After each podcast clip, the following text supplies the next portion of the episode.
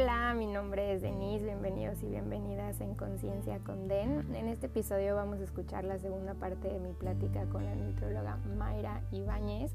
Si no has escuchado la primera parte, te recomiendo que le pongas pausa y vayas a escucharla para que no te pierdas ningún detalle de esta segunda parte. Y para los que ya la escucharon, les cuento que en este episodio vamos a hablar de la alimentación intuitiva y sus 10 principios. Espero la disfrutes. Entonces, la, les voy a mencionar también un poquito los, de los 10 pasos que se, que se trabajan en, alimentación intuitiva. El primero es eh, rechazar la mentalidad de dieta. Este es muy, muy importante, Denise, porque si nosotros todavía es básico. es básico. Alimentación intuitiva, porque si nosotros tenemos todavía pensamientos de pseudo dieta, así como eh, y también comportamientos compensatorios, no vamos a poder seguir eh, al siguiente paso. Entonces, a veces este es uno de los, de los em, pasos que toma más trabajo, toma más tiempo para la persona, porque como te digo, estamos pues muy acostumbrados a decir que nos digan, entonces para la persona es un shock, ay, no me va a decir, no me va a decir qué comer. No, entonces eh, el que yo te diga qué comer las personas que comer es una dieta. Entonces, el rechazar la mentalidad de dieta, el darnos cuenta cuánto tiempo hemos invertido, cuánto dinero hemos invertido en realizar dietas es súper importante y saber pues cuáles son algunas consecuencias de realizar dieta, por ejemplo, una... Em, pérdida de, la tasa del metabolismo basal de un 40%, ¿verdad? Nuestro metabolismo se vuelve más lento y pues obviamente los, eh, el impacto psicológico, que uno de los más importantes es el trastorno de la conducta alimentaria, etcétera. Sí, estoy, estoy pensando en, varias cosas que, que, que estás diciendo y sí, o sea, definitivamente, bueno, lo que acabas de decir, ¿no? Sobre todo el dinero que uno invierte cuando está en ese mundo. O sea, que si no ya te compraste que este polvo para, no sé, para bajar de peso, para que te va a quemar la grasa, o que ahora ya empezaste con esta dieta, o que ya compraste este libro porque es la dieta de moda, o sea, es impresionante a veces todo lo que uno hace para, o sea, todos los extremos que uno llega y que pone a su cuerpo para llegar a tener ese cuerpo ideal que aparentemente dicen las revistas o la sociedad. Y, o sea, y el daño que uno se hace, ¿no? Es como, bueno, a mí a veces como que me explota la cabeza pensando todo eso que nos hacemos durante años, que normalizamos, como ya varias veces lo mencionaste en, en claro, y la, y la industria de dieta es una, es, em, una industria billonaria, ¿verdad? Es, y, y mientras más inseguridades tengas, mucho mejor para ellos, porque de eso, de eso se alimentan, ese es su negocio. Hay un, Ajá, hay un documental que se llama The Man Who Made Us Thin, que habla de esto, se lo recomiendo, es buenísimo. Está en Daily Motion, creo que se llama la página. Y es, esta persona va con una de, uno de los magnates de la dieta, no me recuerdo cómo es que se llama, Weight Watchers, Weight Watchers, que es súper famoso. Y le dice, ah, claro. realmente, él, él había trabajado con ellos y realmente le dice, el negocio acá es que la persona va a volver la persona va a volver con el peso que perdió, pues lo va a aumentar y nos va a buscar de nuevo. Entonces ese es el negocio de la dieta. Imagínate. Sí, no, que, no, sí, qué locura. Sí, no, sí, ese está en todos lados, ¿no? Creo que está en varios países. Ese es el, de los puntitos, me parece, ¿no? Que con cada cosa que comes es un punto o algo así, todo se basa en puntos, sino que... Sí. Sí, que Qué fuerte. Sí, no te digo, a mí, o sea, entre más uno lee y más se, se, como que se capacita en estas cosas, uno sí empieza como a, pues a ser consciente y a, y como a despertar, ¿no? De toda esta, de este piloto automático que nos tienen de que la cultura de la dieta es como nuestra Biblia y que hay que hacer caso a lo que dicen y hay que seguir, como tú dices, las porciones. O bueno, yo, yo insisto mucho en la, en la dieta de moda que pues como la palabra lo dice, no es de moda, o sea, va a pasar, eso no quiere decir que sea la dieta correcta o que uno tiene que seguirla y que te va a hacer bien a ti, como, o sea, te puede hacer bien a ti, pero le puede hacer mal a otra persona. Y no quiere decir que la otra persona eh, tenga algo mal en su y también juegan con tu miedo, porque, ok, si no vas a hacer dieta, te vas a enfermar, o sea, vas a estar eh, gordo, y uso gordo como una eh, descripción, ¿verdad? No como algo malo, si eres gordo, pues te vas a enfermar y no vas a lograr nada en la vida, por ejemplo, ¿verdad? Entonces tienes que hacer dieta para ser saludable. Entonces juegan con todo eso cuando realmente no tiene por qué ser así. digo que qué bueno que, que, haya más gente que, que hable de hable de estos temas, que los comparta. Y yo creo que también, bueno, hace rato mencionabas que mucha de la literatura es, está en inglés y yo creo que también es súper importante que haya gente eh, hispanohablante que comparta estos temas, porque pues sí, ¿no? Nosotros, bueno, por ejemplo, yo puedo decir, en, México hay grandes problemas de de, obesidad. recientemente el gobierno etiquetó mucho los productos, eh, son unas etiquetas negras, o sea, cada alimento tiene como una etiqueta negra, que si exceso de sal, azúcar. Entonces, como que también, pues, o sea, ciertas enfermedades a veces eh, la gente no se informa o no sabe y como que hay también muchas cosas que, mucha desinformación, no sabes a dónde ir o, ves todo lo que ves en la televisión, en ciertas revistas, lo que lees o periódicos, o sea, como que todo te lo crees. Y yo sí, eh, yo sí creo que está muy bien que por lo menos en nuestros países sí haya este, más gente que hable de estos temas y que, que, que nos abra los ojos y que nos enseñen diferentes formas de vivir. Y realmente pues nos están viendo otros factores de todas estas enfermedades que tal vez sí se pueden dar en, en personas de un peso más alto, pero por ejemplo emociones, estigma de peso, que sí se parece muchísimo a las enfermedades no coronarias que están pasando actualmente en el mundo. Entonces todo eso no se evalúa, es como muy reciente para decir que solo la comida o el peso son, la que lo, son los que lo causa, porque hay personas delgadas que están enfermas, que tienen diabetes. Yo veo muchos pacientes con diabetes y hay muchas personas delgadas también que son diabéticas, no solo las personas que tienen un peso más alto, por ejemplo. Sí, como que estamos también muy, eh, tenemos ese estigma, ¿no? De que las personas con pesos, es, con peso grande o con peso alto, creo que es lo que, lo que tú mencionaste, este, son ellas, ¿no? Las que siempre tienen enfermedades y son siempre ellas las que te tienen que cuidar. Digo, digo ellas en personas, pero obviamente hay hombres y mujeres que tienen siempre que estar como con, con esa presión de que tienen que bajar de, de, de peso porque si no están como etiquetados. Claro, claro, hay mucho estigma alrededor de los, de los cuerpos grandes y eso también eh, resulta dañino a la salud. Entonces, tal vez, pues sí, va a haber, eh, no estoy diciendo que la comida no sea importante en cierto momento, pero el impacto puede ser mucho más grande que la comida, por ejemplo. Después del paso de rechazo a la mentalidad de dieta, que pues hay bastante tela que cortar en ese tema, Después vamos con el honrar nuestra hambre. Ese es el segundo paso del libro de alimentación intuitiva.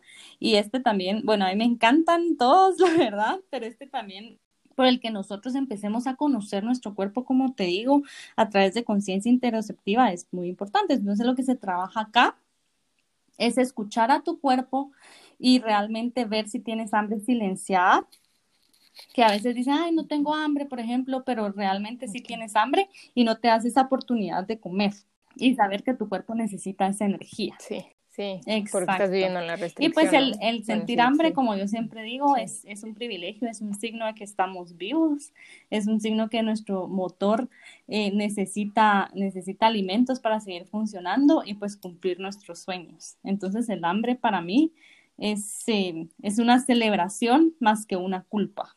Mira qué bonito. Sí, sí, estoy de acuerdo. Sí, es como, pues sí, es normal, ¿no? O sea, hace rato mencionábamos lo de un bebé si tiene hambre y está en la época de la, de la lactancia y todo, le hace saber a la mamá que tiene hambre y pues el niño come porque el cuerpo le está diciendo que tiene hambre. O sea, no, y nosotros lo hemos vuelto como tan complicado el, o hasta se nos olvida qué, qué siente nuestro cuerpo. Claro, claro, no, no estás escuchando la señal que Él te está mandando por sentir culpa, poder nosotros honrar al hambre y el poder escucharla es un paso importante en alimentación intuitiva, porque quiere decir que vas a empezar a comer como un humano normalmente lo hace y no sentirte culpable por esas señales que son tan biológicas, tan fisiológicas, que son tan de nosotros.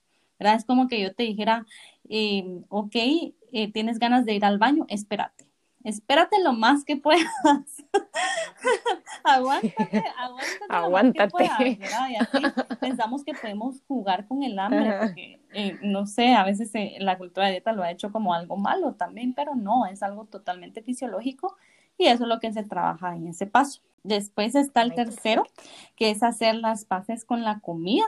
Si traemos algunos alimentos o el pensamiento del alimento permitido y no permitido tampoco nos va a dejar avanzar. Entonces lo hacen las paces con la comida y, y se dan el permiso de comer incondicionalmente, es lindo porque se deja atrás la culpa. Este también es un paso trabajoso. Uno de los ejercicios que más me gusta este hacer las paces con la comida es, por ejemplo, escoger un alimento que usualmente piensas que es malo o que está prohibido en tu, en tu lista y lo empieces a consumir y ver que no pasa nada, ¿verdad? Y como hablábamos del taco, el, ver que eh, lo puedes disfrutar tranquilamente sin, sin decir que te vas a obsesionar con él, porque así funciona el cuerpo, o sea, no vas a poder consumir ese alimento todos los días, el cuerpo va a necesitar variedad y pues este también es un paso de mucha observación. Sí, quitarle como ese poder, ¿no? Que tú le has puesto eh, emocional y mental a, pues a un alimento, como tú dices, que está en tu lista de, de prohibidos y, y cuando te das cuenta que le puedes quitar ese, ese poder y te lo comes y ves que no pasa nada. Exactamente, exactamente. Entonces ese es, ese paso es lindo, es, es muy satisfactorio y pues nos damos cuenta de muchas cosas ahí. El siguiente, el número cinco, el número cuatro, perdón, es retar a la policía de alimentos, porque ya ves que tal vez a veces tenemos una vocecita atrás que te dice, no comas eso, si come eso, eh, bueno, ayer comiste no sé cuántas calorías, entonces ahora tienes que hacer un ejercicio para quemar no sé cuántas, por ejemplo, ¿verdad? Esa es la policía de los alimentos, entonces también vamos nos, nos vamos dando cuenta cuáles son los pensamientos que tiene la persona alrededor de los alimentos y cómo podemos desafiar esa policía y eh, eh, preguntarnos a nosotros mismos otra vez quién puso esos pensamientos ahí. Cuestionar, exactamente, cuestionar, ¿no? cuestionar. Después vamos con el número 5, que es descubrir el factor de satisfacción. Este también es bello, me encanta. El, poder nosotros sentir satisfacción en la comida es un regalo de la vida. Ajá, el no, es, el no decir solamente así como que, bueno, la comida me sirve solo para energía, me sirve para aumentar o subir de peso. No, la comida es conexión. Y lo vuelvo a repetir, lo vemos desde que somos bebés, desde que somos bebés estamos conectados al alimento. ¿Y por qué no disfrutarlo si tenemos ese regalo? ¿verdad? Hay tantos sabores, hay tantas texturas, hay tantos colores que podemos descubrir eh, cuáles son los alimentos que nos gustan, cuáles son las texturas que nos gustan, cuáles son los eh, alimentos que escogemos en ciertos ambientes, por ejemplo. Entonces, el, eh, y también observar si, si, por ejemplo, estamos comiendo en un ambiente estresante, pues esto va a afectar nuestra comida también, por ejemplo. Entonces, ese, ese es re lindo. Ese se está trabajando más que todo con el paladar. Y después vamos al número 6, que es sentir la saciedad. El sentir la saciedad es muy parecida al hambre, solo que aquí pues evaluamos eh, cómo la persona, porque la saciedad es muy diferente en una persona y en otra, ¿verdad? Tu saciedad es muy diferente a la mía. Entonces, pues lo que se trata acá es eh, pues conocer cuál es tu estómago, cómo, en dónde te sientes bien y también eh, hacer saber que una sobrealimentación a veces no es mala. Hay veces que pues nosotros nos gusta mucho el alimento o que estamos en una reunión, estamos alegres y pues comemos un poco de, de, más, está totalmente bien, es de humanos y también con el hambre, ¿verdad? A veces vamos a estar en una reunión y no vamos a poder comer y vamos a sentir hambre de más y está bien. Lo que me encanta de alimentación intuitiva es que es muy humana. ¿Verdad? No hay nada perfecto y no hay un objetivo así como, no, tengo que sentir mi saciedad perfecta, hambre perfecta. No, es más que todo de conocernos a nosotros mismos. Estar, ¿no? Con, el cuerpo. y su cuerpo. Eh, después está el número siete, es enfrentar las emociones con amabilidad. Eh, como estábamos hablando, pues eh, la alimentación mm. está muy linkeada a la, a la comida, eso está totalmente bien pero podemos empezar a reconocer emociones, ¿verdad? Inclusive acá lo podemos hacer ayuda, con la ayuda de un profesional de salud mental, con un psicólogo, un psiquiatra, y saber cuáles son las emociones que estamos enfrentando en ese, en ese momento y cómo saber cuál es una emoción para no desembocarla en la comida, que otra vez nada es perfecto, pero el conocernos también es importante, ¿verdad, Denis? Para pues nosotros reconocer qué está pasando en ese momento.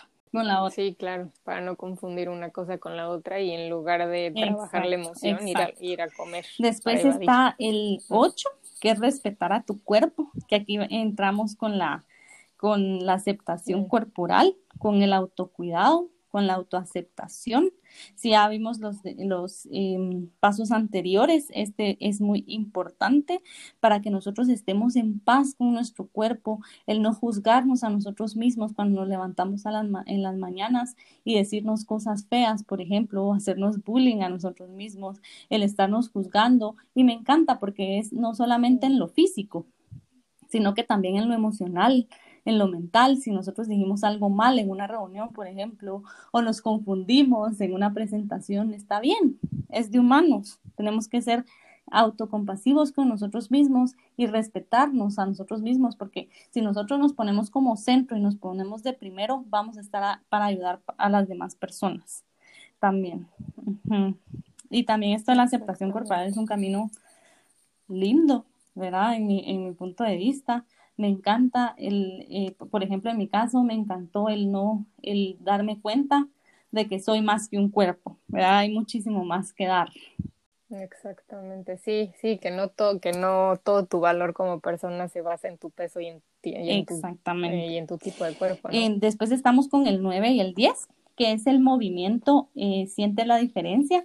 Y aquí entramos a la, a la parte de la salud del ejercicio, y también de, la comida. Y estos son los últimos pasos, porque si nosotros no hemos sanado lo que mencionamos anteriormente, puede ser que esto sea un trigger, un detonador, un detonador, ¿verdad? Eh, Para pues empezar a hacer em, conductas de compensación, por ejemplo. Entonces no nos va a servir de nada eh, meter de una vez el ejercicio, ¿verdad? O meter de, una vez la comida, porque puede ser que hayan todavía pasos que debemos de sanar como humanos. Entonces el movimiento siente la diferencia, es mover nuestro cuerpo con placer, al igual que la satisfacción, cuáles son los ejercicios que realmente nos dan placer y hacer un ejercicio no solo porque tengo que bajar de peso, sino porque me siento bien. ¿Por qué importante? Porque yo justo estaba pensando un poco en mi, en mi historia y la mayor parte del tiempo que estuve haciendo ejercicio, eh, sobre todo cuando viví en México, era mucho como para castigar por lo que yo me había comido, de más, según yo.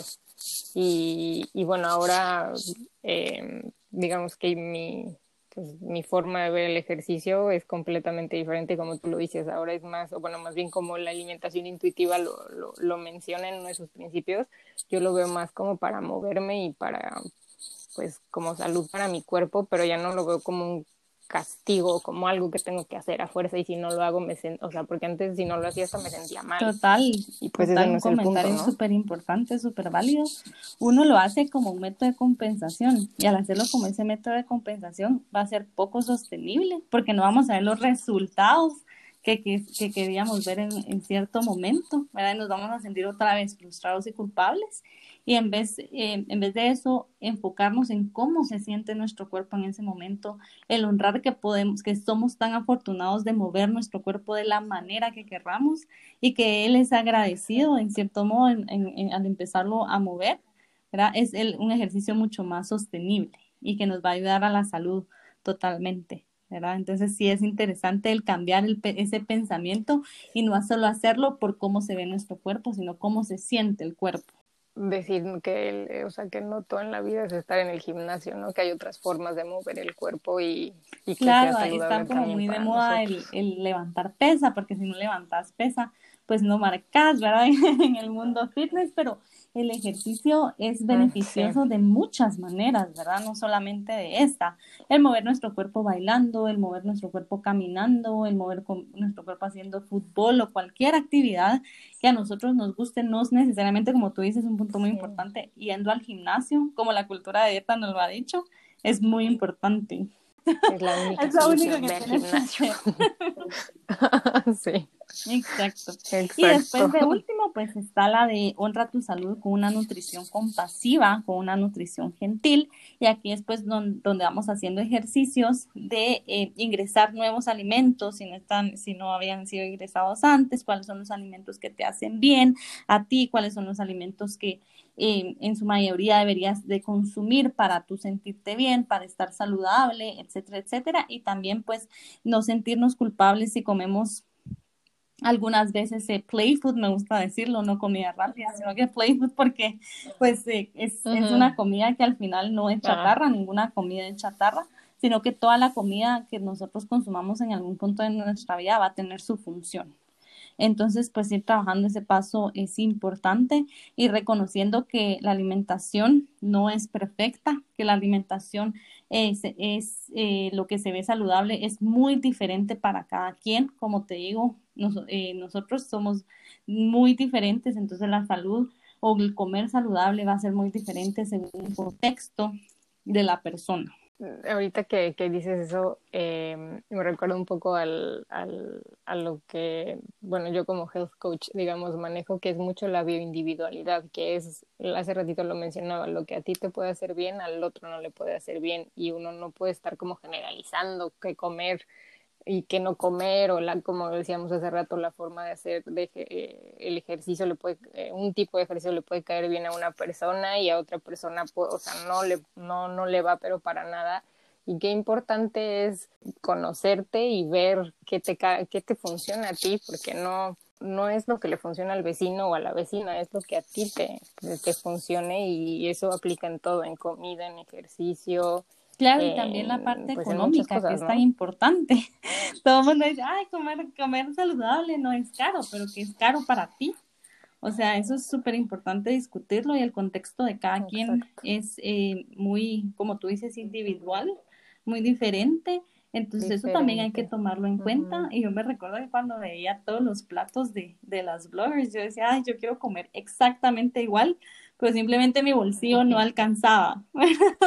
Entonces, está bien el poder comer alimentos que sean un poco más económicos, por ejemplo, eso no te deja de ser, eh, em, o sea, más importante o menos importante, ¿verdad? En esta vida. Entonces, sí, evaluar todos estos puntos.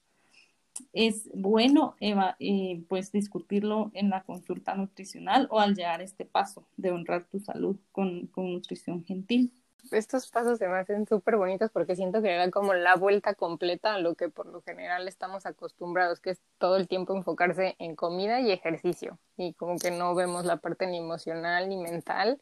Y siento que lo, lo maneja muy bien porque empieza como desde una claro, para quitar eh, creencias. cuestionarnos a nosotros mismos y decir, ok, sí, somos más que un cuerpo, no me tengo que pasar tanto tiempo pensando en comida y en mi cuerpo porque soy más que eso. O sea, es impresionante cómo la mente se abre y una de mis pacientes me lo decía, o sea, ahora hago muchísimas más cosas de lo que yo hacía antes y estoy logrando muchos más sueños porque pues tengo más espacio en mi mente de estar pensando cuántas libras voy a bajar esta semana, ¿verdad?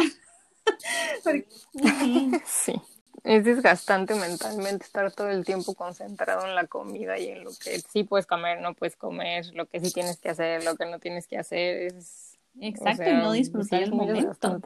Por ejemplo, algún cumpleaños de tu hijo o algún acontecimiento importante y no, no puedo comer esto, tengo que llevar mi propia comida.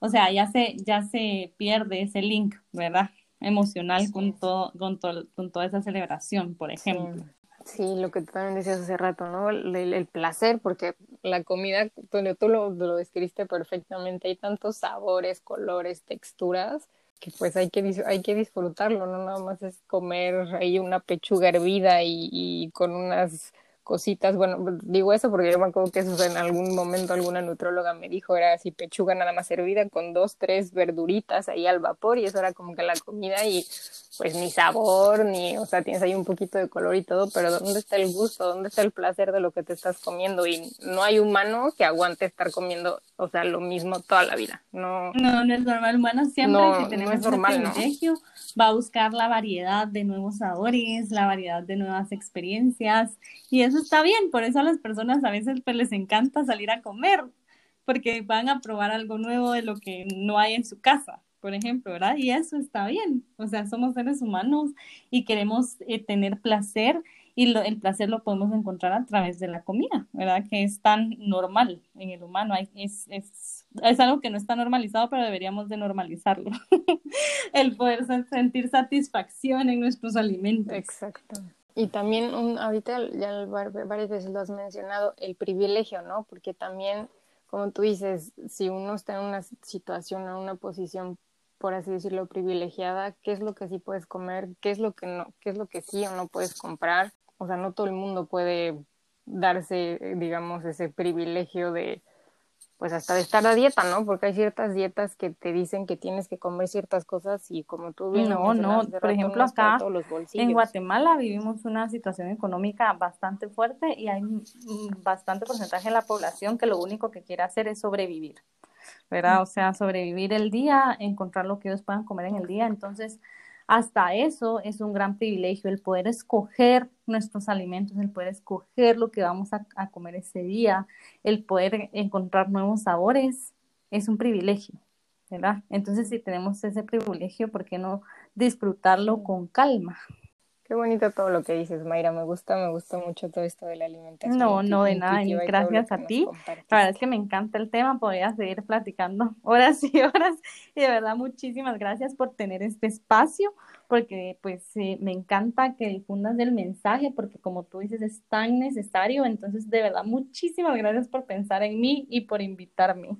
Ay, no, al contrario, a ti yo te agradezco que hayas aceptado la invitación, que nos compartas todo tu conocimiento y aparte, sí, yo sé que este tema, digo, no vas escuchándonos, o sea, podríamos hacer varios episodios porque la verdad sí tratamos de resumirlo lo más que se pudo porque sí es muy, muy extenso, pero eh, pues ya para finalizar, me gustaría que, eh, que nos platiques. Yo sé que eh, en las próximas semanas vas a tener un curso para profesionales de la salud sobre la alimentación intuitiva. Entonces, si nos puedes platicar un poco y también si nos puedes recomendar, yo bueno, hace rato mencionaste un documental, pero si nos podrías recomendar también un libro para como empaparnos un poco más sobre este tema, los que apenas tal vez están empezando a adentrarse en la cultura de la dieta, ¿qué libro nos recomendarías para, para empezar claro, en, gracias, todo lo que es la de la por la mención del curso. Nosotros estamos haciendo un curso para profesionales de la salud para eh, pues tratar pacientes desde el enfoque de salud en todas las tareas y alimentación eh, intuitiva con la licenciada Pau Marroquín, que también es de acá de Guate. Y el curso eh, es del 13 de marzo al 1 de mayo y pues se ven los 10 pasos de alimentación intuitiva, se discute sobre cultura de dieta, sobre lo que es salud en todas las tallas y pues de eso se, se trata el curso. Si tienen cualquier duda se pueden comunicar conmigo. Mi Instagram es it, Wise by Mayra Ivanes, así me, me, encuentran en Instagram, pues si tienen cualquier duda del curso. Y pues en el libro, mira, hay muchísimos, ¿verdad? Como ya te había mencionado, hay miles de libros que me encantan, pero uno de los que más me ayudó al principio para la comprensión de salud en todas las tareas de alimentación intuitiva y cultura de dieta es el de Laura Thomas. Eh, ella creo que realmente no está en español, pero si lo pueden leer en inglés se lo súper recomiendo, que se llama Just Eat It. Ella lo es súper chistosa, ella lo cuenta después desde su perspectiva, eh, explica muchísimas cosas de cultura de dieta, el ciclo de, de, dietas, el cómo nuestra salud no se, no se compone solamente de, del ejercicio y de la comida, los pasos de alimentación intuitiva, entonces se los recomiendo. Este sería el que yo recomendaría para iniciar, para ya después ponernos en el de Evelyn Triboli, que ese, pues son las creadoras de, de alimentación intuitiva, pues ya para comprenderlo un poco mejor. Para adentrarnos ya más en el tema. Perfecto. Pues Mayra, te agradezco muchísimo otra vez todo lo que nos platicaste, nos compartiste eh, haber, haber aceptado esta invitación, tu tiempo. Y de todos modos, yo aquí les voy a poner, bueno, en, mi Instagram les voy a poner eh, el nombre del documental que ella nos dijo, los libros que mencionó. Y también voy a poner eh, su Instagram para cualquier cosa, si la quieren contactar, para alguna consulta, para el curso del que acaba de mencionar. Muchísimas gracias, Denise, de nuevo por invitarme y me encantó compartir este momento contigo. A mí también, Mayra, muchísimas gracias. Te mando un abrazote. Gracias por haberme acompañado en otro episodio. Espero lo hayan disfrutado. Síganme en mi Instagram, den-health coach para más información. Suscríbanse a este podcast. Espero se encuentren bien. Les mando un abrazo y nos estamos escuchando en el próximo.